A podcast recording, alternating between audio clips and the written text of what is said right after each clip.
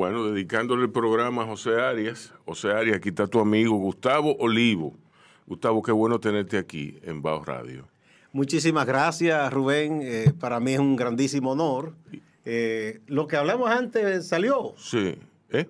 Lo que estábamos hablando Sí. salió. Sí, salió. Aquí sale todo. Ay, caramba. Aquí todo, todo, todo se graba. Si tú no quieres que algo salga, si tú no quieres, sí, eso se va a cortar. Ah, Se va- bueno, bueno. Sí, vamos, vamos, vamos a dejar la dedicatoria a José Arias. No vamos a decir, Ah.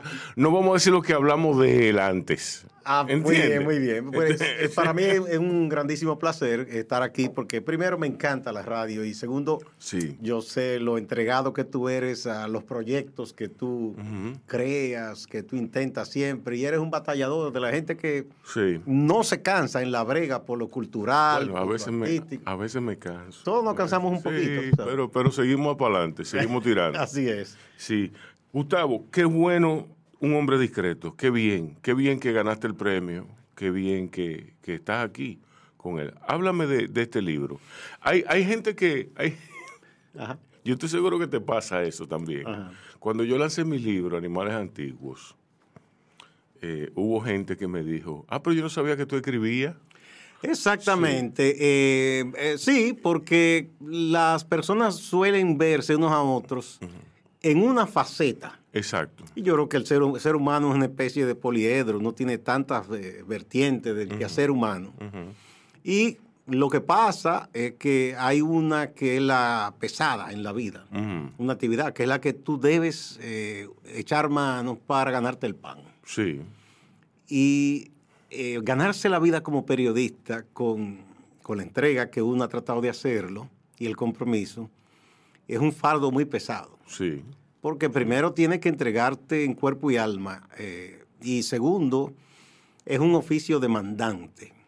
Mucho tiempo. Más cuando tú has llegado a tener responsabilidades ejecutivas en grandes periódicos, como eran antes. Ya están un poquito disminuidos los diarios de papel. Eso te prácticamente te agotaba las energías. Pero yo eh, concibo una idea de que el periodismo y la literatura son oficios hermanados. La historia está ahí. Aquí mismo, mm, por decirte un nombre, Freddy Gatón Arce, un grandísimo poeta, Ayer lo Direc- mencionábamos. director de medios. Sí. Pero más recientemente, la querida amiga y compañera Emilia Pereira, Exacto. novelista, ensayista y, Muy buena. y periodista, ¿verdad? Eh, y muchísimos más. Ah, bueno, Argénida Romero, poeta, mi querida. Muchísimos más del presente y del pasado. Y no solo aquí, la gente suele pensar en Gabriel García Márquez, en Mario Vargas Llosa, que fueron excelentes periodistas de profundidad y son grandes escritores, pero Carlos Fuentes, Juan Bosch dirigió una sección de literatura en el viejo Listín antes de irse del país. El mismo eh, Núñez de Cáceres, Sí. ¿Verdad? Periodista, sí, poeta así es. y fundador de periódicos, además. Entonces, no, no, es, no, no es una como cosa... que se cae de la mata, como... Pero, sin embargo, a mucha gente le extraña cuando un periodista eh, aparece en la literatura. Sí. Como si quisieran negarle el derecho a también estar en la literatura. Yo eso no lo entiendo mucho. No, yo, para mí es ingenuo, lo primero. Y lo segundo es que eh, me parece que ciertos periodistas deben, deben abordar la literatura como parte de su paso evolutivo. ¿Entiendes? Exactamente. Deben ya no basarse en los hechos, sino inventarlos. Exactamente. Eh, decía Hunter Thompson, quien no es el mejor ejemplo de periodismo, decía Hunter Thompson que la mejor literatura es ficción. Eso es un poco, eh, se me ocurre, un poco tirado por los pelos. Hunter Thompson, todo el mundo lo conoció, los excesos, todo. Él era una, él era una persona que parecía estar al borde de algo Permanentemente. permanentemente y al final eh, dio al traste con, con su vida. Eh, pero él nos dio muchas lecciones en el sentido de, de meternos en el torbellino del periodismo, que puede ser una gran obsesión para muchos. Sí, un oficio por muchos aplaudido, por otros odiado. Sí, Hay una descripción cuando alguien me pregunta que un poco que haga balance de la vida en el periodismo, que para todo el que asume esto con con pasión, eh, tiene momentos de placenteros, pero momentos terribles.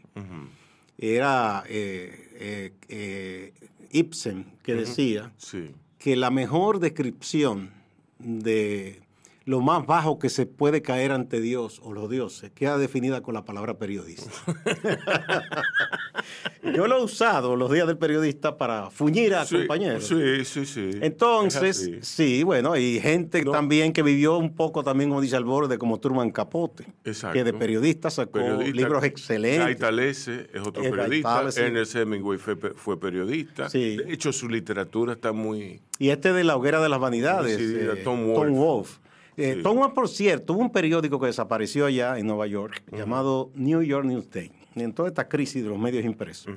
No, han desaparecido muchos. A Tom Wolf lo contratan para hacer entrevistas.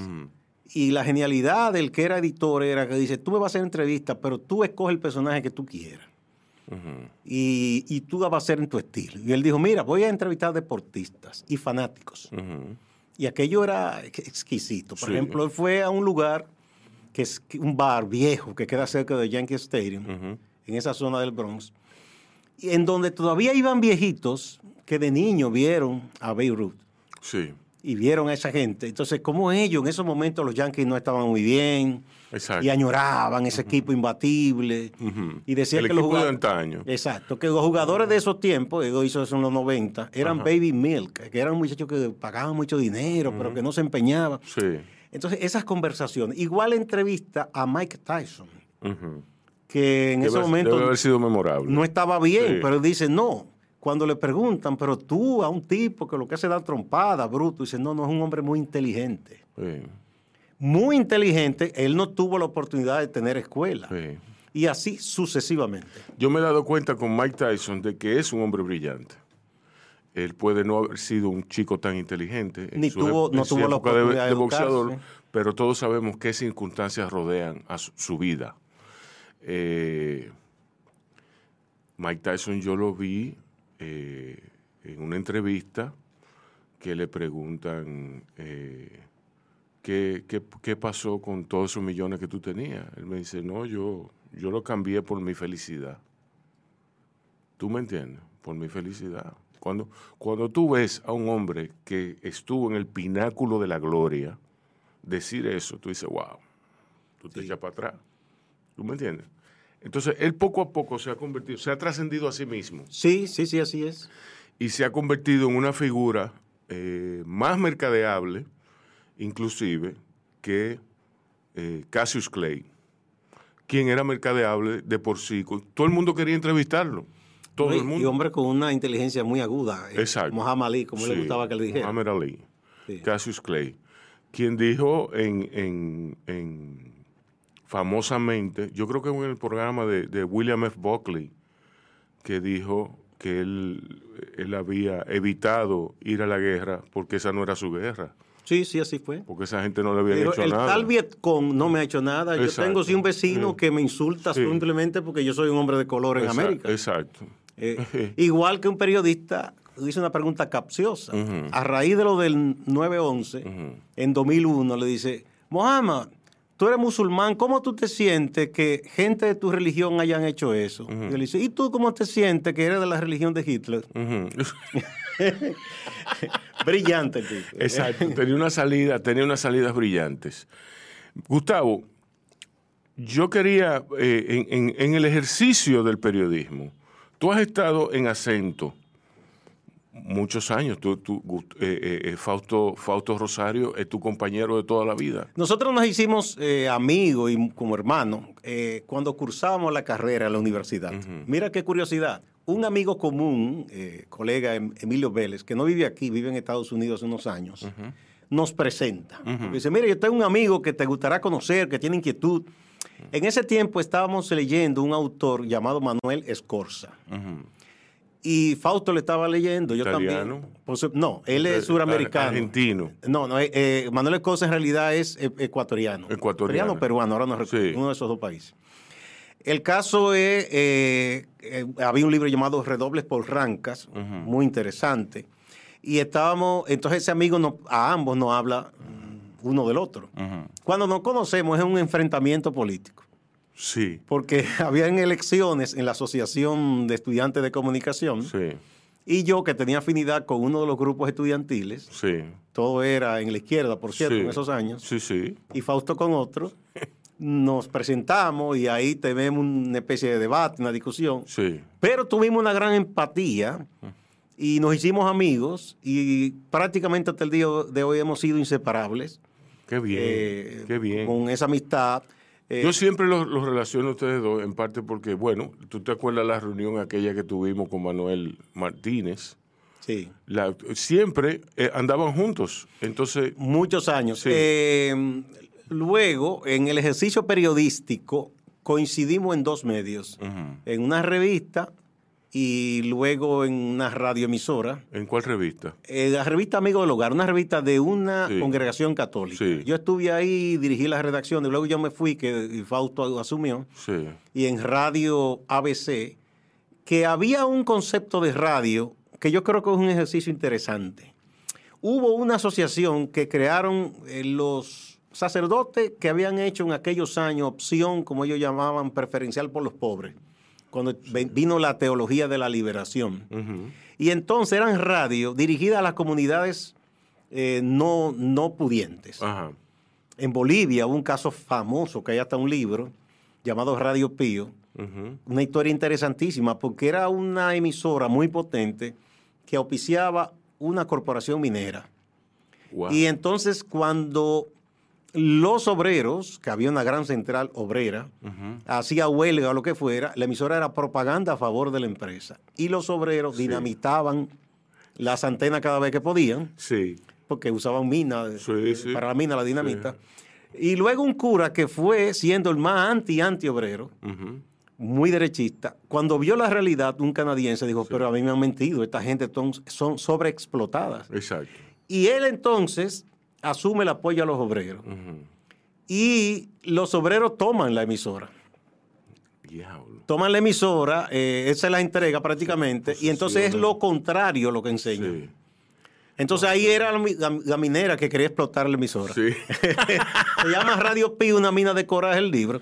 Un poco esa experiencia se replicó en muchos países, en Brasil, Argentina, Pero qué raro que no hayan hecho una película. Y aquí- Eso, eso, eso me parece un tema. Seguro habrá alguien que lo habrá. sí. Aquí hubo Radio ABC, Radio Santa María, Radio Seibo, Radio Enriquillo, que trabajaron un poco en esa onda de acompañamiento a las comunidades menos favorecidas. Y ahí hicimos un noticiario, Sí. que es, yo digo, la experiencia más satisfactoria en mi vida, o una de las más satisfactorias ¿De en el periodismo, que se entrenó a gente de la propia comunidad.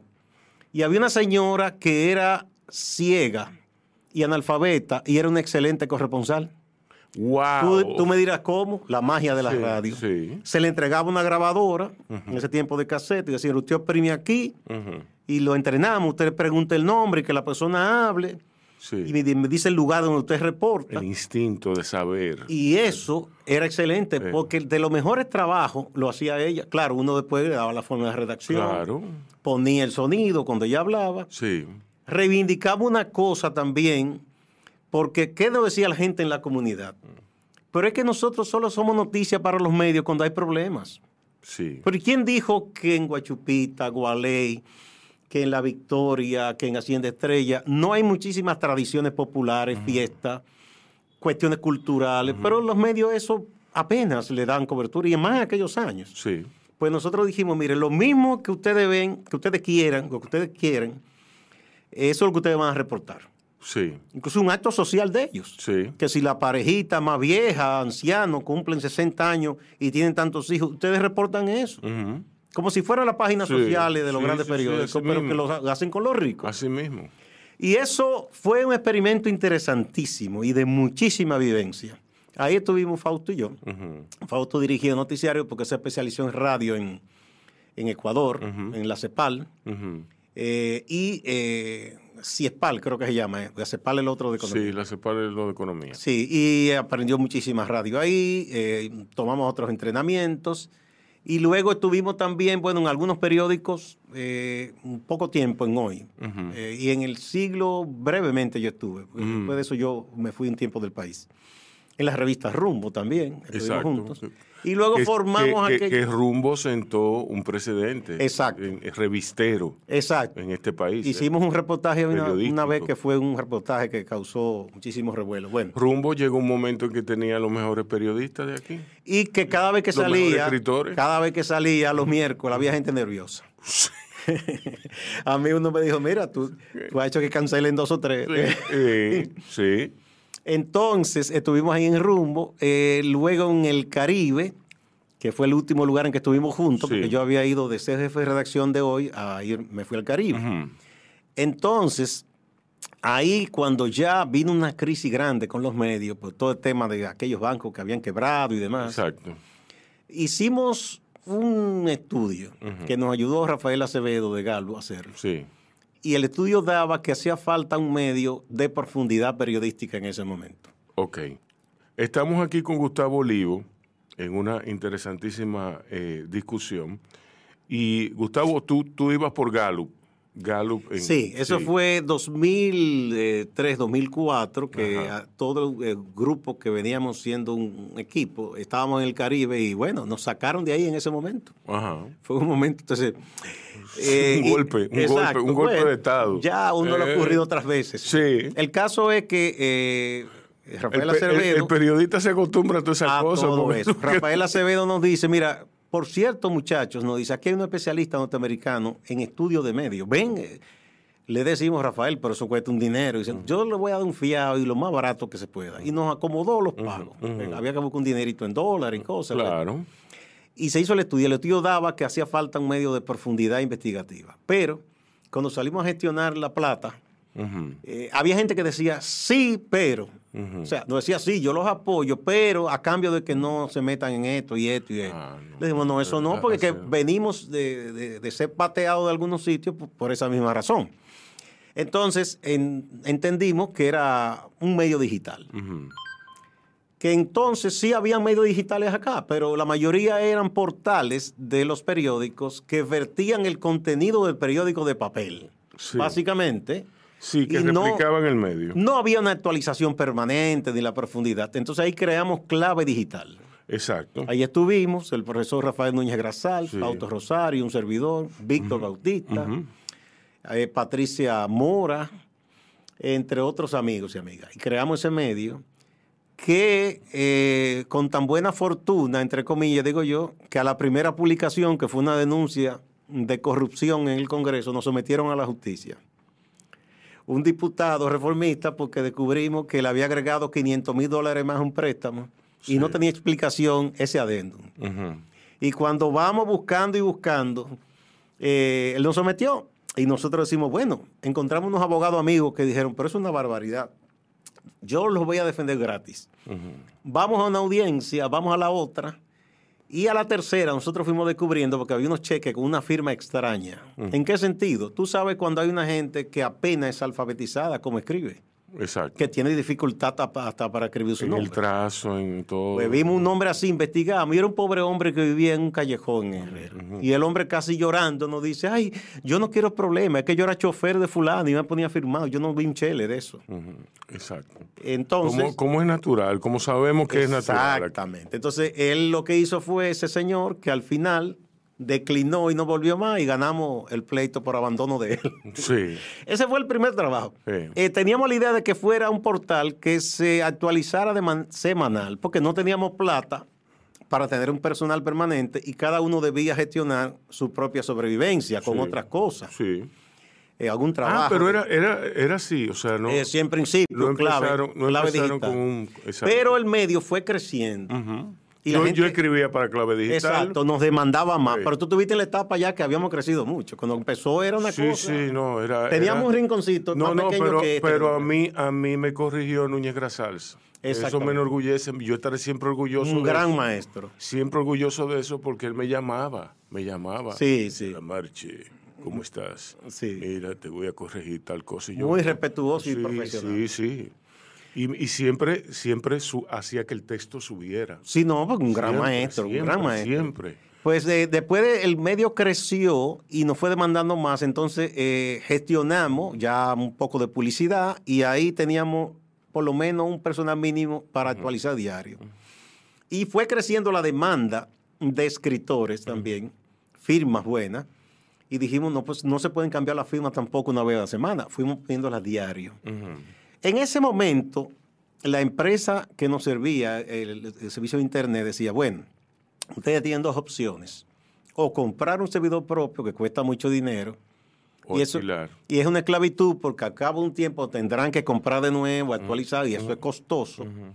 O en lo que teníamos alquilado, el problema era que fuimos creciendo y el espacio que teníamos, la capacidad, ya la sobrepasábamos. Nos dijeron, bueno, pueden hacer lo siguiente, este es un sistema automático que en la medida que su tránsito crece, se amplía. Le llamaban ese tiempo acordeón. Sí. Un servidor se va hinchando, se va. Exactamente. Pero, Pero un momento que. Demandaba más plata y no la teníamos. Exacto. Al no tenerla, al final hubo gente de los empresarios que fueron poniendo el ojo en el medio y no, perdón, nos ofrecieron una oferta y nosotros en ese momento vendimos, que fue al grupo eh, Hasuri. Y ahí es que entonces ya se convierte en un medio más grande que tuviste después, que estábamos en la 27, que ya se creó un semanario, un semanario impreso, y la idea incluso era que tener un diario. Pero hubo unos problemas financieros, la crisis famosa financiera de la economía norteamericana de 2007, 2008. 2008. Y el grupo fue afectado porque ellos tenían otros negocios también. Sí. Y eso hizo que, nada, el medio, ellos tuvieran, lo cerraron.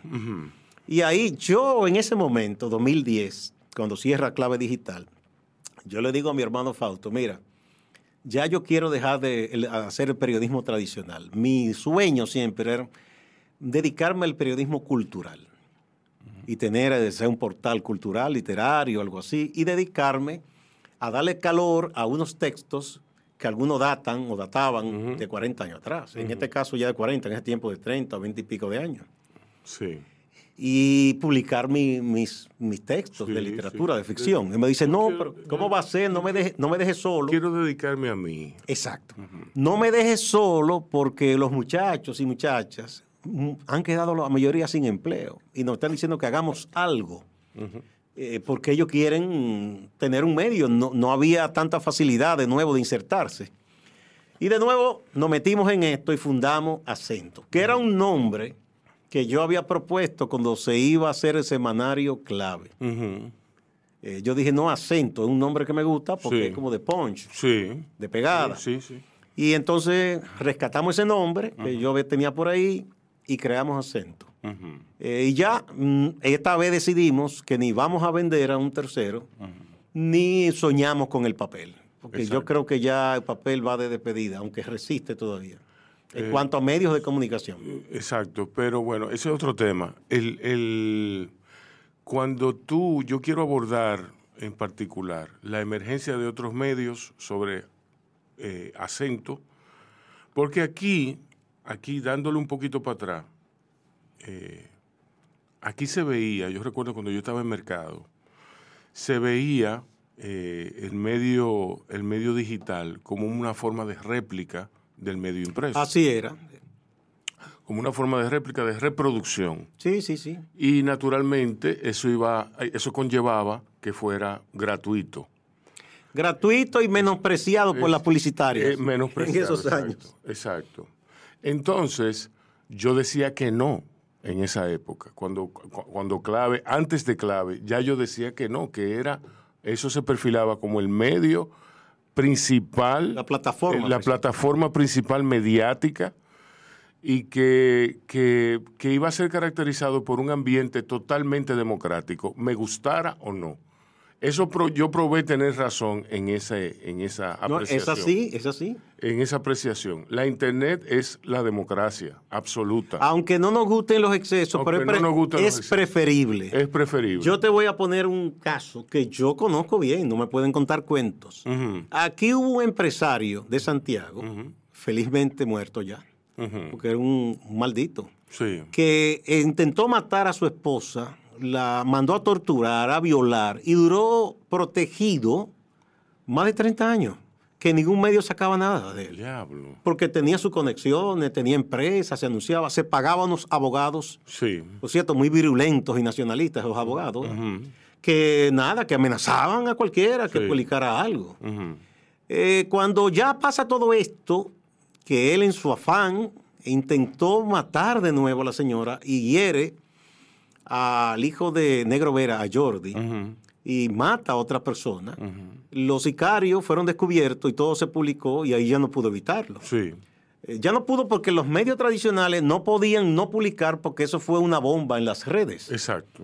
Y otro empresario, dueño de medio aquí, que golpeó a su esposa, Exacto. él intentó llamar, Ese, ese todo el mundo lo conoce. intentó llamar a medios, pero no era posible. Sí. Todo se divulgó y ya Twitter te, te pone en evidencia. Exacto. Y hay gente, es verdad, que comete exceso y te condena antes de tiempo, pero al mismo tiempo ya no se puede tener nada oculto. Exacto. Y yo creo que eso es una ventaja. Lo que tú vas a esconder no lo hagas. No, exacto. Exacto. Y eso es una ventaja. Yo prefiero, prefiero incluso los excesos a eh, la falta de libertad. Exacto. Y yo totalmente de acuerdo. Exacto.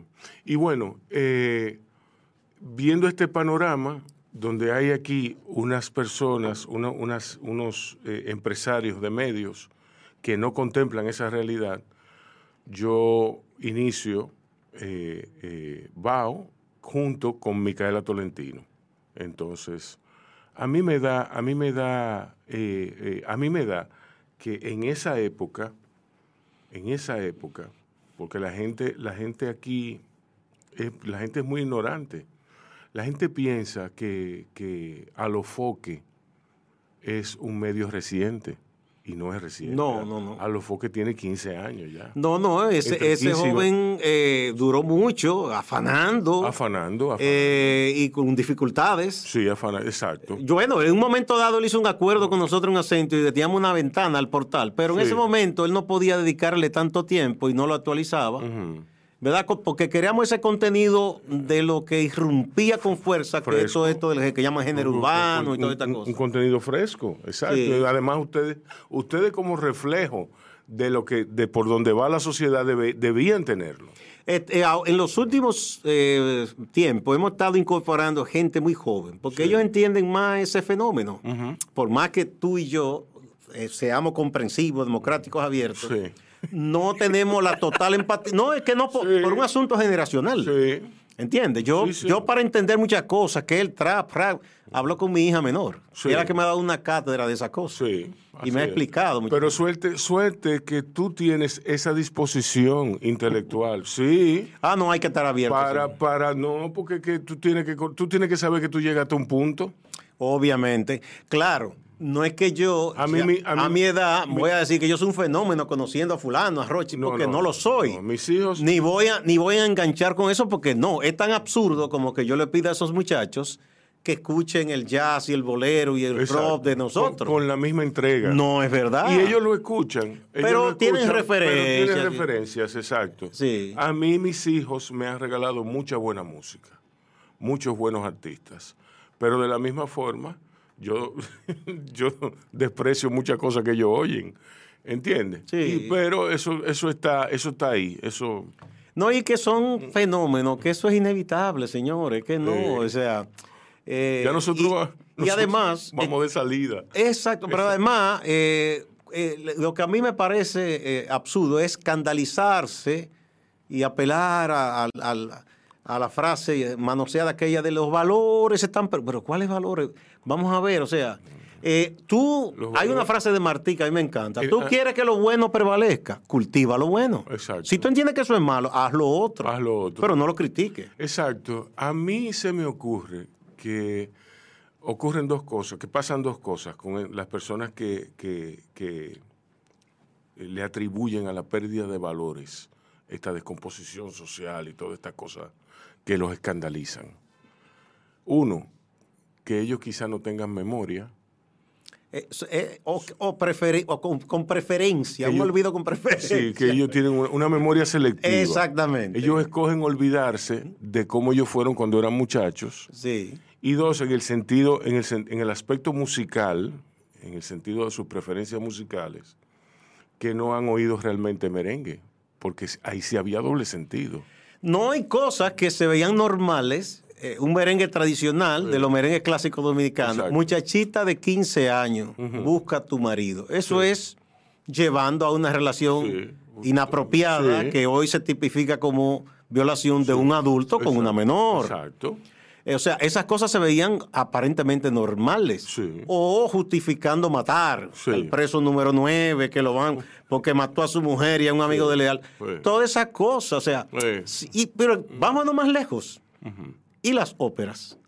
Las óperas. O sea, de asesinato, Sí, de qué sí, sé yo sí, qué, de- eh, y muchísimas cosas, obras de esas de Shakespeare, Otelo y todo. O sea, había de todo. Sí, hay de- y hay de todo, sigue Y- habiendo. Y, el que vaya a una ópera no es que va a salir a matar a nadie. Pero No. igual el que escucha una cosa de esta de la música urbana no es que va a salir a atracar ni a matar a nadie. no. no. Están hablando de una realidad De que hecho, existe. yo prefiero pensar, no, no, y que son sectores de la, de, de- de la sociedad que están vulnerados por muchísimos factores, que, que merecen nuestra atención, que merecen... Y esa es una forma de expresarse, pero también se habla mucho de emprendimiento. Esos muchachos son loables, Sí. porque surgidos de la nada se convierten en figuras Sí. y hacen fortuna y y hacen fortuna y, ni- y ninguno ninguno dejan su dinero eh, inerte no, porque eso se, eso es una industria. Sí, una eso da de comer No, a mucha que- gente. que- que tú pudieras decir bueno él invierte en su música y ya Él- ninguno invierte en su música y ya ellos invierten en las cosas en cosas que le garantizan eh, una, una permanencia Exacto. Eh, los edificios Es la llamada, bueno, eso es parte de la llamada economía eh, naranja que se habla ahora, ¿no? Que ahí está el deporte y todo lo lúdico y, la cultura, ¿verdad? exacto Sí. Entonces, eh, nada, eso te decía de que los medios, A lo que me refería era a que estaba a los foques, pero antes, porque la gente, la gente agarra los foques. Pero yo, es lo que yo digo, que antes estaba clave digital, antes estaba acento.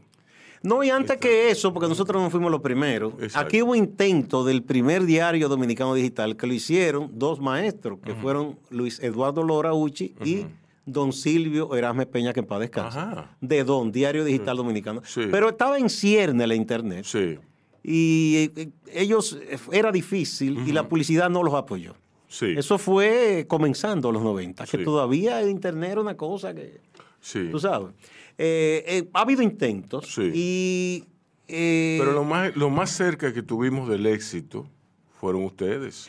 Porque, porque fue lado- nativo digital que, que irrumpió y pegó el caso Sí, de Clavo. ustedes revirtieron la dinámica. Exacto. Yo me acuerdo que la primera reunión, la reunión que tuvimos con, en, en- en tipo, con ustedes dos, ustedes estaban al borde de lanzar el proyecto, Ajá. y a mí me pareció una idea genial que ustedes fueran a lanzar primero digital, Sí. con miras a quizá lanzar Que la no nos lo impresa. proponíamos, fue la casualidad de la negociación con los Azuris después Eh, sí. que nació, Sí, pero nació es- el, el periódico de papel. Exacto, exacto. Mí semanario. me pareció genial eso. Sí. ¿Por qué? Porque yo decía, ¿cómo van a soportar la inversión en lo digital si, si, si, eh, perdón, cómo van a soportar la inversión en lo impreso sin tener la lo digital capitalizado? Si lo tienen así, si es, si es higiénico, si la cosa sale saludable, pues eh, es una Bueno, empresa. las cosas han cambiado mucho desde que empezamos. Eh, hay una dinámica ahora, por ejemplo, ahora tú tienes que tener alguien, el medio que quiera competir por la publicidad, que es lo difícil, que eso es lo que te sostiene. Tú tienes que tener a alguien que te trabaje lo que llaman el posicionamiento permanente. Entonces, se trabaja de una manera de que tú tienes la noticia formal, ¿verdad? Ocurrieron estos hechos, ta, ta, y hay que hacer otra medio didáctica, porque el- eh, hoy día el lector busca más. Exacto. Le están hablando, por ejemplo, del caso de esos mineros que quedaron atrapados en Maimón. Bueno, no es simplemente que tú digas que están ahí, que lo están buscando. Si tú hablas del aparato, eh, tienes que hacer una info eh, poniendo Una cómo que trabaja el una aparato, cosa, sí. hacer una data con los casos más frecuentes cuando se trata de minería subterránea, lo que pasa en Chile, lo que pasa en Colombia, lo que pasa en España, que a propósito estábamos recordando en estos días la famosa canción de Víctor Manuel en la planta 14 de unos mineros de carbón que quedaron atrapados y en ese caso fue una tragedia, murieron muchos. Y la historia británica está llena de esos casos en esas minas de carbón. Entonces todo eso tú lo vas refrescando, da datos, da esto, permanentemente porque el, la publicitaria no solo se fija en que tú presentes una buena información, sino Exacto. la navegación que tú recibes, Exacto. con esos datos te calibran y dices, bueno, ahí se puede No, anunciar. tú tienes que, que- y ver lo que está en las redes. que romper, romper la noticia en varios, en varios aspectos, los, distintos aspectos de la noticia. Es- y resaltar una cosa ahora y otra después. Háblame del quinto poder entonces. Ya oficialmente, óyeme, eh, eh, hablando de segmentación, cuando yo era estudiante, por allá por los años de cuando Cuca, eh, me hablaban de la colocación inteligente. la, Internet vino y dio al traste con todo eso, con el gran presupuesto publicitario, como por así decirlo. Tú veías que Omnicom tenía 400 billones eh, de colocación de, presupuesto eh, para colocarlo en medios, en los principales medios. Ya eso se redujo a menos de 50 millones. ¿Por qué? Porque ellos escogieron hacer segmentación y escoger el, el, target, el blanco de público basado en la información que tenían disponible.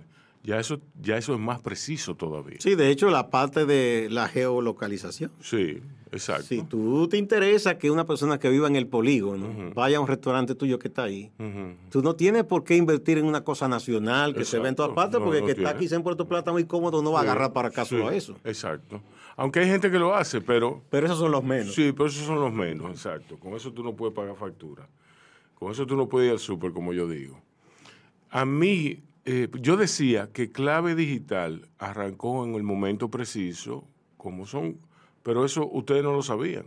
No, fue una feliz coincidencia de que nos sacaran de un medio que estábamos y que eh, creamos un nativo digital en el momento preciso de la irrupción de lo digital.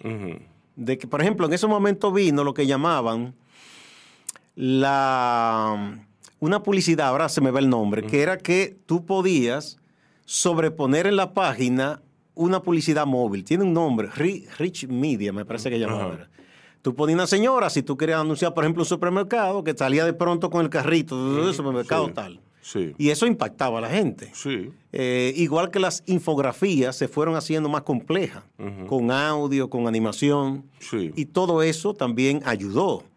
Eh, además, en un momento que había mucha presión sobre los medios tradicionales, porque fue el momento de la quiebra famosa de los tres bancos, y esos grupos, aunque lo estaban juzgando, tenían todavía poder, no estaban condenados y amenazaban.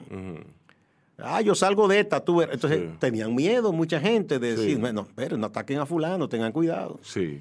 Eh, porque eso, tú sabes cómo es la cosa. Aquí eh, sabemos que hay grupos muy poderosos que cuando se ven que entienden que están amenazados, reaccionan duro. Violentamente, sí. Entonces, todo eso fue, se coincidieron esos factores para que Clave fuera un escándalo, que comenzara a, y, despegara. Pero, publicitariamente, eh, lo que recibíamos no nos daba mucho. Por eso fue que tuvimos que vender en un momento. Exacto, exacto. Eso fue lo que hicimos. Acento es ya una plataforma mediática. Sí. Acento tiene Acento TV, Acento tiene Acento. Acento es un poco, un poco eh, eh, multifacético. Bueno, tenemos convenio, por ejemplo. Nosotros tenemos convenio con BBC Mundo. Tenemos con Lenovelis de Haití porque es el medio más importante de Haití y Haití es un país vecino que aunque a mucha gente le guste o no le guste, es importante noticiosamente y en la relación incluso económica. Mucha gente ignora que República Dominicana tiene un intercambio económico que es 80-20. O sea, ahí ganamos de manera clara. Es el único país en que tenemos un superávit de intercambio económico. Sí. Haití. Diablo. Y que lo digan los productores de huevos y pollo muy laboriosos de Cibao, que cuando hay crisis tienen problemas. Sí. Entonces. Yo siempre he dicho que el problema de Haití es un problema de negocios. Así es. Es un problema de negocio. Entonces, eh, tenemos ese acuerdo. Tenemos con Revestida, una revista que tiene una amiga, que es de temas así de moda, dieta y esas cosas. Tenemos otro que es de asuntos fit, como dicen ahora, de ejercicio y demás. Uno sobre la, eh, moneda eh, electrónica, Bitcoin y esas cosas. tenemos Plenamar, que es una revista literaria, cultural, que dirigen eh, Jochi Mármol y Jochi Herrera, los dos Jochi, que son poetas, escritores, eh, eh, por ahí. Además de que tenemos la sección de cultura, que yo lo doy, soy quien le doy cariño a esa sección, por razones obvias. Ahí está, bueno, tu amigo José Ari escribe. Sí.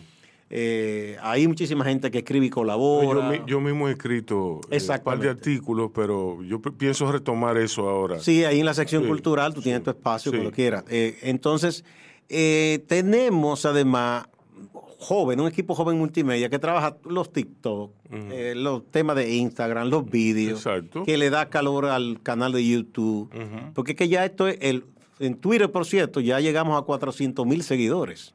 Contra. Y en YouTube nos dieron un reconocimiento por pasar de los 100 mil, nos mandaron ya una placa. Eh, y en Facebook también tenemos todo un mundo. Y cada plataforma de esa, porque ahora se trabaja el concepto que tú tienes una marca y muchos soportes. Exacto. La marca general es Acento, pero hay un soporte que es Acento TV, Acento en Twitter, en Facebook, Sí. en Instagram, en TikTok. Eso es un mundo, un mundo completo. ¿Cómo Bao? Bao, tiene media, Bao, Bao Films, Bao Radio. Bao, entonces... eh, Es una marca y muchos soportes. Sí, pero Bao no incurre en la, en la, la gestión de alto costo que es la prensa escrita. ¿Entiendes? No, no, es, No, la- porque o sea, no, tú- cuando tú te refieres a prensa escrita es a un portal o a un, un A impreso. un, a un medio impreso. Impre- no, impreso yo creo que hay que olvidarse, porque aún Sí. los grandes periódicos es una Trabajan, batalla que sí. tienen para sobrevivir. Sí, Y son propiedad de corporaciones muy ricas. sí, Y uno ha visto que se han ido disminuyendo. sí. De hecho, quienes estuvimos en las redacciones unos años atrás y vamos ahora a una redacción, un poco uno se entristece con nostalgia porque Sí, aquello se ve un tanto solitario. Y eso era un mar de gente. sí. Eh, incluso el tecleteo, yo estuve, me tocó en los últimos tiempos de las maquinillas y después se pasó a computadora.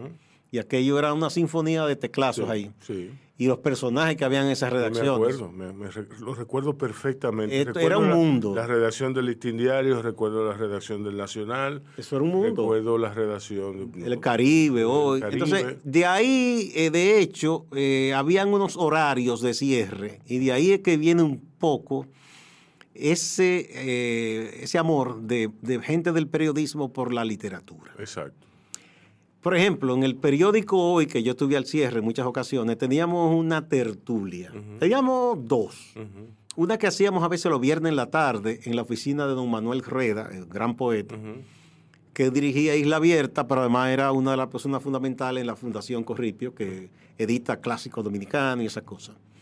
Ahí eh, estaba eh, Blanco, el escritor y profesor, estaba José Enrique García, escritor también y Sí, profesor. Sí. Eh, y nos reuníamos también en la noche. Ahí, ahí participaba también Antonio Gil. Eh, participaba también un colombiano que ya falleció, Augusto Obando. Su Obando se escribía con B larga. Ujú. Eh, y hablábamos de libros, de revistas, de cosas. Y Sí. en esa interacción, en lo que decían, ya se pueden ir porque ya arrancó la rotativa y porque siempre había que estar a la expectativa. Surgían muchísimas cosas. A don Francisco Álvarez Castellanos también. Exacto. Estuvo con nosotros ahí, conversaba mucho. Recuerdo que yo le comenté a don Francisco un día que no sé, fue que hubo como crisis en la rotativa, que se dañó, que hubo que esperar y eso. Y era un momento, no sé si qué acontecimiento era, que había que esperar hasta que todo estuviera bien. Sí. Esas cosas que pasaban a veces en el país y que tú no podías hacer un periódico sin asegurarte de que tenías lo, lo último Sí. de que la competencia no te ganara. Entonces yo le cuento un día y le digo yo, don papi, pues decíamos así cariñosamente, ¿qué sería un día que no haya televisión, ni radio, ni periódico, ni teléfono, ni nada? Ese silencio así. Yo decía, me encantaría caminar como por la 27 con Gómez y ni siquiera un vehículo, Sí. así tranquilo. Y él me dice, Gustavo, pero eso es una excelente historia, escribe eso Sí. Porque sabía que a mí me gustaba escribir ficción. Sí. Eso dio lugar a un texto que aparece en el libro, que es el número 11, que se llama El Reino del Silencio. De esa conversación con un papi me surgió esa idea. Sí. Pero ahí hay textos en el libro, ya pasamos el libro, que datan de... Hay uno que se llama Resurrección, Sí. que oye la historia de ese cuento.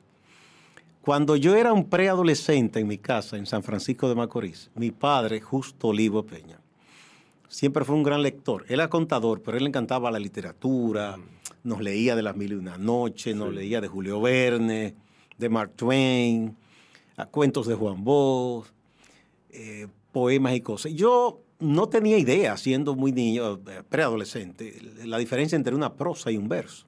Y un día, rebuscando, aprovechando que él no estaba porque era celoso con su espacio, Ujú. encuentro un libro de Fabio Fiallo y veo esto de Forever. Y yo que no sabía nada de inglés, ¿qué es esto? Y cuando leo, sí me impactó. Yo digo esta cosa, porque era cortito, pero que esta frágil copa de mi vida, eh, rueda, hecha pedazos. Yo digo, ¿y esto qué es? Y vi los otros y como seguí leyendo. Digo, pero está como bueno, como que me gustó. Yo le pregunto a papá. Y lo primero que me recrimina dice, no he dicho que si mi permiso no me toquen los libros. Digo, pero bueno. Y él me dice, esos, son versos. Esa es otra forma de escribir, diferente a la prosa. Y me comienza a decir, por ejemplo, La mil y una noche en principio eran versos. Luego la tradición lo ha llevado a la prosa. La tradición y Exacto, y me comenzó a decir, y digo, ah, pero mira qué bueno. Y le tomé el gusto a la lectura. Y así fui aprendiendo más, buscaba en la biblioteca local del pueblo, en la escuela. Cuando ¿De qué pueblo tú eres? San Francisco de Macorís. Mi papá era de Santiago, mi mamá de San Francisco, pero terminamos viviendo, aunque tuvimos breve tiempo en Santiago, en San Francisco, porque mi mamá era muy apegada a, su madre. en, cuando yo migro aquí a la capital para fines de estudios, me, me, interesé en conectar con grupos de, que hacían poemas y cosas. El profesor Abel Fernández Mejía fue el primero que yo tuve como la confianza de enseñarle unos versos. Dijo, mira, sí, tú tienes condición, trabájalo, me recomienda algunas lecturas. Dice, si tú te integras a un grupo, bien. Yo intenté integrarme a algunos de los grupos que había en ese momento en la universidad, pero como que no me sentía en mis aguas. Bueno, y seguí haciendo cosas. Sí. Mm, yo estoy en la parte que le llamaban ruinas en la UAS. Sí. Que era, ya eso se convirtió en edificio. Había un gran árbol ahí. Y en un momento de un gran calor, yo estoy a la sombra, esperando cambio de horario de clases e intentando unos versos para una compañerita que me traía loco. Entonces, en ese tiempo, ¿qué pasó? Una genialidad que hizo Jafe Cerulle fue, la universidad había perdido cierto apoyo en la sociedad, porque había medido el cambio democrático, ya no era la represión de Balaguer, Antonio Guzmán le había dado el presupuesto que se pedía. Exacto. Y la clase emergente media ya no estaba mandando a sus muchachos a la UAS. que prefería la UMPU, la PUCA, una P y esas cosas que iban creando. Y posteriormente un IBE. Exacto. Intec también estaba sí, Intec, sí. Entonces, eso restaba apoyo en sectores que tenían cierta influencia. Y eh, Jaffe inventó algo, que era una especie de eh, alianza de apoyo con grupos campesinos. Que en ese momento había un movimiento, un movimiento campesino independiente muy fuerte. Y entonces esos grupos que tenían federaciones, grupos de baile, Jaffe le dijo, vamos a mandarles nuestro coro, los muchachos que hacen pintura, danza, pero además los agrónomos, los veterinarios, a que le den asistencia y ellos nos envían brigadas porque había un plan de, rescatar los jardines de la universidad, hermosearlo. Eso, aquello fue una buena experiencia, una genialidad de Jafe Cerulla. Sí. Yo estoy en esa mata y un sol terrible y yo escucho una voz que dice, ¿a quién le pido? ¿Al hombre o a la vida? Y yo levanto un poco la mirada, así como, como para no ser notado y es un hombre con la camisa amarrada a la cintura, bajo ese sol abrasante, tenía un instrumento, una pala, un pico, era de lo que estaba en la brigada. Y yo digo, oye, el tipo me impactó, decime eso. Incluso lo dijo con buena corrección, con buena dicción. Y era un campesino, un, labrador. Yo me hago desentendido y bajo la vista de nuevo e intento seguir con mis versitos. Y él me dice, a usted le pregunto, ¿a quién le pido por esta vida mía que no vale nada o vale tan poco? al hombre o a la vida, al hombre o a la tierra, ¿a quién le reclamo? Yo digo, pues este tigre es más poeta y filósofo que yo. Yo soy una porquería. Porque me, me desarmó. ¿Y, de dónde salió el señor? Era uno de esos campesinos. Ah, de, los campesinos del programa de Es del programa de, sí, que habían ido a intercambiar. Exacto. Y eso me impactó tanto. Digo, pero qué cosa, qué tipo tan profundo, ¿eh? Y luego yo intento como abordarlo, pero él se va rápidamente y se cuela entre la gente, gentío, que iba de, una facultad a otra con el cambio de horario. Sí. Eso me puso como a reflexionar. Y yo digo, pero esta es una persona auténtica de verdad. Y donde yo vivía, en la habitación, un día frente al espejo, yo dije, yo no sé, me- este hombre me quitó hasta la gana de escribir poesía. Sí. y yo dije frente al espejo, el poeta muerto. Es- es- Ese texto yo lo escribí narrando eso con ese título, sí, La muerte del poeta. sí. Mi amigo Pedro Pablo Yermenos Forastieri, años después, en una tertulia que participaba con don Juan Bosch, le lee el texto. Y Juan Bosch le dice, dile a ese amigo tuyo que sigue escribiendo, Sí, que me ha impactado, me parece bien, es una cosa auténtica. Yo lo guardé.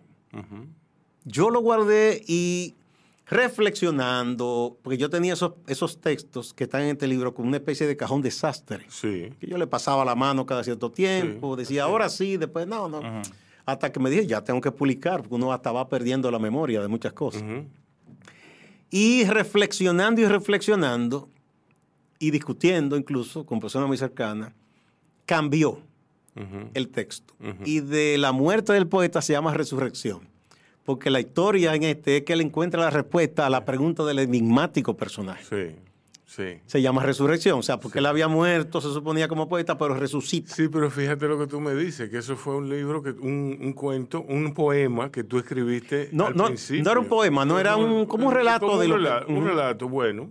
eh, y tú evolucionaste, tú cambiaste, tú, la, la vida te dio otras cosas, otras herramientas. Exactamente. Para resolver ese, ese Eh, dilema. sin embargo, en el nuevo libro que está bajo revisión, que es un segundo libro de cuentos, va a estar la historia original con un asterisco y una explicación. Porque alguien me dijo, pero rescata la original, que es otra fase de tu vida, en que tú tuviste ese desencuentro Eh, sí, y ese encanto con ese señor enigmático que, venido de la nada, de formación quizá elemental, tenía esa profundidad sí, de pensamiento. sí, Eso fue para mí encantador. sí. Yo he tenido también en el periodismo, y ahí te voy de la relación periodismo y literatura, de las mejores cosas, encuentro con personas de la más extraña. Yo le hice una entrevista, o no entrevista, tuve una conversación, porque ella lo pidió a través de un amigo, Sí, a una trabajadora sexual, que su vida fue una tra- tragedia terrible. Ese no está en este libro, es posible que venga en el otro. Bueno, pues yo lo quiero leer. Eh, terrible lo que ella le ocurrió, de cómo ella fue golpeada por la vida, engañada, cómo fue llevada a un cuartel de policía y la violaron todos los policías esa noche. Y nadie, no hubo, de- o sea, el sistema ya no tenía forma de buscar defensa, buscar nada.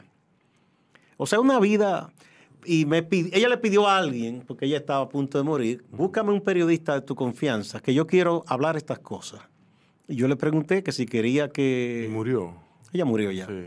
Eh, fue esa, entre- esa conversación fue a mediados de los 90. Ella me decía que tenía VIH y que iba a morir como quiera, entonces quería. Ella me dijo, eh, yo quiero por favor que usted cuente mi historia. Yo escribí un, un primer texto que se publicó en eh, suplemento llamado Temas, que tenía el periódico Hoy, salía los sábados. Claro, salvando su identidad y con todo respeto. Sí. Pero yo me quedé con muchos apuntes para hacer una historia ya ficcionada, voy a cambiar cosas, como en homenaje a esa mujer. Sí. Eh, y así, personajes que uno conoce. Hay otro señor, yo había eh, terminado la reunión de, de redacción una mañana en el periódico Hoy, después de despachar a los reporteros y ver con el director y su director todo el tema de la agenda del día. Me dice la joven la recepción de Gustavo, que hay un hombre desesperado que quiere verlo. Eh, pidió con el director, pero el director dijo que lo hable usted. Digo, está bien que dígale qué pasa, hágalo pasar. Si está desesperado, está en sollozo incluso. Yo digo, ¿qué le pasará a este hombre? Ujú. Él sube a la oficina, digo, siéntese, y él llorando y con un pañuelo en mano, yo pido que le den agua y que se calme. Y él me dice que a mí me ha pasado una cosa muy grande. Y yo quiero que usted me publique eso, que eso salga en primera plana, que eso Sí. se ponga, que se Se denuncie. le dé cobertura. Yo digo, ¿pero qué es lo que ¿Pero le que ocurre? pasa? me dice, no, no, que yo soy una, una autoridad. Era alcalde pedáneo de una sección o una un- sección de, que perteneciente a Villamella en ese sí. tiempo. Un sitio rural. Y él dice que un compadre, me dice, ¿usted lo que es que un compadre de tres sacramentos me ha sido infiel con mi esposa? Diablo. Entonces, eh, o sea, es una, una cosa humana. Sí, y yo le digo, pero mire, amigo, mire, yo sé cómo usted se siente, eso no es bueno. Lo primero que le voy a decir es que no asuma una actitud violenta. Dice, no, yo no soy hombre de violencia, yo no le voy a hacer daño a esa mujer ni a él, no, no. Es el problema que yo soy una autoridad y me ha faltado respeto. Sí. Porque él es alcalde. Entonces, El- el- hubo un tiempo, hubo un tiempo, ya no, ¿eh? Ya no, en que ese señor puede haberlo matado a los dos y no le pasaba nada. No, pero por cierto, él no tenía esa actitud. Eh, Sí, él se sentía humillado. exacto. Y él quería que eso. Digo, amigo, mire, lo que pasa es que es una cosa muy privada. Y yo sé cómo usted se siente, Sí. pero eso a usted le hace más daño que bien que se publique una cosa íntima, privada, de que usted entiende que su esposa y su compadre lo han traicionado. Exacto. Y él decía de tres sacramentos, porque eso en el imaginario popular Tres- rural. ¿Cómo así de tres Tres sacramentos es que el sacramento del matrimonio, El hombre fue matrimonio, compadre de la boda. sí. Sacramento de un bautismo y de confirmación, que eso es muy sagrado para la tradición Sí, católica. sí, sí. O sea, traicionar eso para él, Sí. y además que él era una autoridad, eso era lo que a él le dolía más. Entonces yo le digo, no, eso a usted no le conviene que se diga públicamente. Y al final yo logro un poco convencer al hombre, pero al Sí, mismo pero tiempo Claro. Me comunico con muchachos de los que cubren justicia y cosas, que le digo, mire, eso hay que vigilarlo por si acaso, no vaya a ser que arremeta violentamente contra esa mujer. Sí, Felizmente, después me contaron que él se separó y que no hubo otras consecuencias. exacto. Entonces, eso es un personaje que, de los personajes que uno conoce, estando en una redacción o saliendo a cubrir cosas, que tú dices, óyeme, esto, esto es más ficción que realidad. Sí, la realidad supera la ficción. A veces, La- la- la y ficción uno conoce tanta gente viajando por el interior que es de las cosas más ricas que uno puede hacer Sí, en cualquier país y en este nuestro que es pequeño, pero que tiene tantas cosas que llaman la atención. sí. Personajes en el campito más lejano que tú no te imaginas, eh, que tienen vidas interesantísimas, que hacen cosas que, que, que tú piensas, caramba, pensé que alguien así no existía. Yo conocí, por ejemplo, en un viaje que hice a Oviedo, Pedernales. Me lo enseñó una querida amiga, eh, que ella es bióloga, porque estábamos viendo lo del Parque Jaragua y una serie de cosas ahí, la Laguna Oviedo, un Sí. trabajo que se estaba haciendo. Una pareja de esposos ya envejecientes. Y entonces me dice ella, pregúntale a la doña que quién es esa muchacha. Digo, señora, esa es hija suya. dice, no, no, no, esa es la mujer de mi esposo. Sí. Digo, pero ¿cómo así? Dice, no, porque ese viejo quiere estar vagabundo yo a mi edad no estoy en eso. Entonces yo acordé para que no me ande de sinvergüenza por la calle, Sí. que se trajera una muchacha buena, eso sí decente, que le hicieron una casita ahí en el patio. Mira, le hice la casa de ellos. Y él duerme con ella ahí, eh, está con ella en su vagabundería. Ahora, cuando él termina, le acuerdo que tiene que dormir conmigo. Un día se quedó a dormir con ella y yo duré tres días que no le abría la casa. es una cosa extrañísima. Sí, sí. O sea, Una, digo, práctica de la vida. pero muy práctica, pero que te asombra porque en la ruralidad, y, y tú entiendes, Sí. o sea, una cosa extrañísima. y que pero- salga de ella. De ella. si tú me Entonces, tú dices, te encuentras- no, eso fue el hombre que lo dijo. No, No, no, no. Tú te encuentras con cada personaje y cada situación en el periodismo y en tú y yo invito a la gente que haga eso, que recorra el país, que visite, no resort, porque ahí tú sabes que eso está como programado. Así en aventura, tú te encuentras con cosas que te dan una riqueza para la creación tremenda.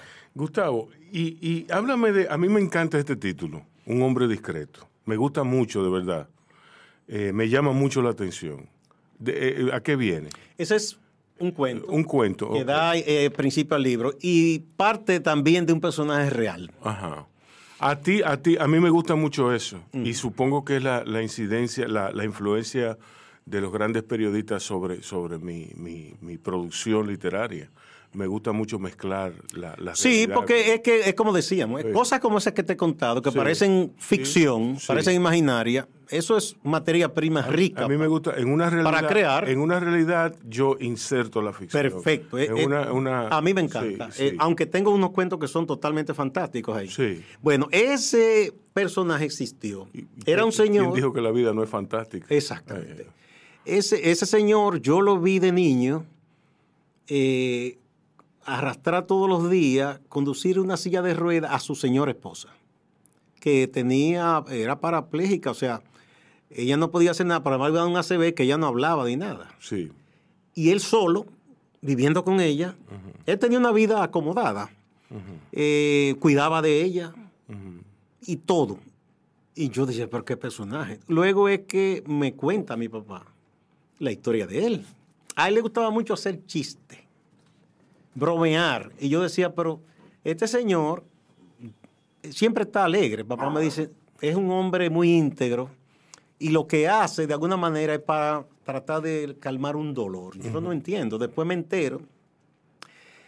Él eh, se casó con esa joven, siendo jovencitos los dos, veinteañeros. Él vivía en Estados Unidos ya también. Él era de origen cubano y ella de origen dominicano, en los años 20. Habían ido pocos años antes, cuando la gente migraba en principio. Viene la guerra y ya en los 40 que están reclutando a todo el mundo en Estados Unidos, ahí los reclutan y reclutan a un hermano de la esposa.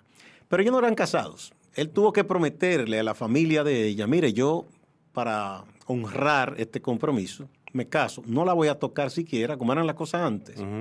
Me voy, cuando yo regrese, entonces ya nos iremos de luna de miel, nos instalamos y la familia dijo, bueno, con tan mala eh, fortuna, digamos, que nada, eso, él estuvo en la batalla de Normandía, él no llegó a hablar de eso, fue un infierno todo eso. Entonces, eh, eh, dan un parte de guerra que por desgracia la familia de ella había venido aquí de nuevo al país para esperar que terminara todo eso, porque hubo una crisis en Estados Unidos y todo, y aquí mismo también. Sí. Entonces vienen y quien recibe el telegrama, el parte de guerra, ella misma, diciéndole que a su marido y a su, y a su hermano lo habían matado. Eran bajas de guerra. Sí. Eso fue un impacto tan fuerte que ella le dio un ACV. O sea, ella perdió sentido, perdió todo. Eh, nada, después perdió la movilidad. La familia intenta la llevar a Estados Unidos, aquí, allá y nada. Vinieron y ellos se dedicaron a cuidar a su hija, a su mamá, a su papá. Luego revisan y informan, entonces no, eh, él no murió, que murió fue el hijo de ustedes. Él, sufrió un tiempo hasta de amnesia en todo esto y, y, me contó cosas de lo que fue esa reconstrucción y ese reparto de pillaje en Europa que hubo, porque después de ganar hay un pillaje eh, con los cerebros, con todo, con ahí no se pensaba. No, lo de los cerebros es la, mínima parte. Eh, pues sobre todo porque después ya no importaban las personas que fueron voluntarios y que fueron latinoamericanos, afroamericanos. El dinero, ya no importaban. Las obras, de arte, las obras de arte, el dinero. Las familias reclamaban por sus seres queridos y decían, bueno, eso ya es una tumba colectiva. Entonces regresa y nada, y, entonces ya ellos sí se enteran que ya se confirmó que, que el hijo de ellos sí está muerto, pero él no. Y cuando ve la situación de la esposa, ella le dice, mire, usted es un hombre joven, no queremos sacrificarlo. Le damos una interdicción, así, con un abogado, decimos, liberamos a este hombre de este compromiso, porque imagínate tú. Y dice, no, no, no, no. Yo me casé con ella, enamorado de ella, y yo voy a cuidar de ella. Si ella fallece, yo voy a rezar mi vida muere la mamá, murió el papá de la muchacha. Su propia familia no le dio apoyo porque no estaba de acuerdo con eso. Y él se dedica a cuidar de ella y todo. Y en esa situación es que él nos cuenta esas historias, nos recreaba la guerra. Eso era una cosa tremenda. Y él decía, llegó a decir, que el día que ella se le muriera, se daba un tiro. Y un poco esa es la historia que yo cuento ahí, con ficción porque yo le agrego cosas que no están, pero fue una cosa que siempre me impactó. Yo decía que debía escribir eso. Sí. Ese es el hombre discreto. Sí. Que no es él, es otro personaje del cuento. Gustavo, ¿dónde se consigue el libro ya para, para cerrar? ¿Dónde yo lo consigo? ¿Dónde lo consiguen las demás? Bueno, eh, prácticamente, mira, yo hice una locura, Rubén. Ajá. Mi querido amigo Miguelín de Méndez y muchos más me dijeron, aquí lo que hay que hacer en este tiempo es editar 100 ejemplares en físico y el resto se pone en una plataforma electrónica, Amazon. Yo dije, no, no voy a hacer un libro lujoso. Lo voy a hacer barato. Hice mil, lo que es una locura en este tiempo. Sí. Y para lo que aquí son los libros, ha sido un bestseller, porque prácticamente no me quedan. Sí, pero... Ahí... Vendí encuesta, vendí con eh, la gente de Santuario, está en Tu Libros en Casa y está en Amazon. Y me quedan unos cuantos, que algunos están comprometidos, pero algunos cuantos que se pueden obtener en la oficina de acento, en la sí. número 4, casi esquina 27 de febrero, en Sánchez Quisqueya. Pero está el hecho de que tú ganaste el premio nacional. Exacto, esa es otra sorpresa, eh, porque yo no tenía en mente nada de eso, pero algunos amigos a quienes respeto en la literatura, me dijeron, mira, esto tiene condición. Esto, envíalo. Y digo, bueno, yo lo envié. Y el jurado eh, entendió que, debía ser premiado. Y yo agradezco eso muchísimo, porque debuté y me gané un premio. Y para mí eso ha sido maravilloso. Yo lo que he hecho es llevar el libro, aparte de los ejemplares que se han vendido, eh, a grupos, que creo que es una cosa que hay que hacer, grupos de muchachos y muchachas que están por ahí en cualquier barrio de aquí o un pueblito del interior, un campito, haciendo literatura a puro tablazo. Eh, ya tú sabes, sin ningún apoyo. Y yo he ido, se lo he llevado, eh, la mayoría es regalado. digo, si ustedes pueden, dan lo que ustedes quieran, si no es regalo. Y a muchos les he dicho, inclusive, reproduzcanlo. Y he tenido la suerte que profesores que han apreciado el texto, como el profesor eh, Valentín Amaro, la profesora Ivette Guzmán, el profesor eh, Ogando Roa de la UAS, el profesor Julio Cuevas, han recomendado el texto a algunos estudiantes, de hecho me han puesto en, tertulia, y me ha asombrado gratamente que esos muchachos se han comido el libro. Lo han leído, me hacen preguntas que se ve que lo leyeron. y, y, esto, y esta otro, y este recurso que usted usa aquí. Y eso me ha gustado muchísimo. Y están, como dije, en Amazon, que ha comenzado ya a venderse, tengo reportes de venta. En Amazon está más limpio porque siempre se van errores y se fueron unos errores aquí de, de, digitación. Eso, es perdonable. Veo que te emocionó la historia del hombre discreto. Sí, es una historia. Pero ahí, a ti te va a emocionar una historia que hay ahí que también fue real, dos historias reales. Una se llama El encargo y otra se llama La profesora Campos. Ok.